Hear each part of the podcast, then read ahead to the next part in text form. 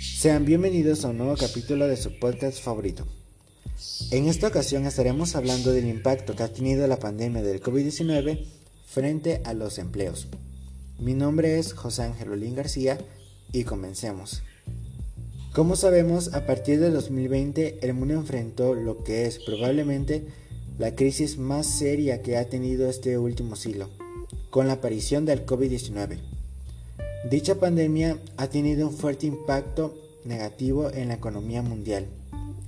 De acuerdo al INEGI, entre el mes de marzo y abril de 2020 se perdieron más del 12.5 millones de puestos de trabajo.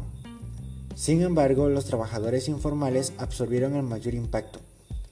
De la pérdida inicial en el empleo, 10.4 millones eran parte de la informalidad y 2.1 millones de la formalidad.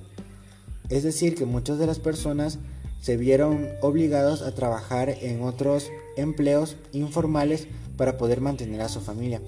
Por ejemplo, para darle la comida, la ropa e incluso una vivienda. Se prevé que para el próximo año 2022 la crisis sanitaria baje, dejando así la posibilidad de que la mayoría recuperen sus empleos. Espero que les haya gustado mucho este capítulo.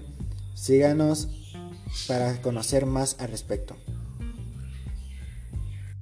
Hasta pronto.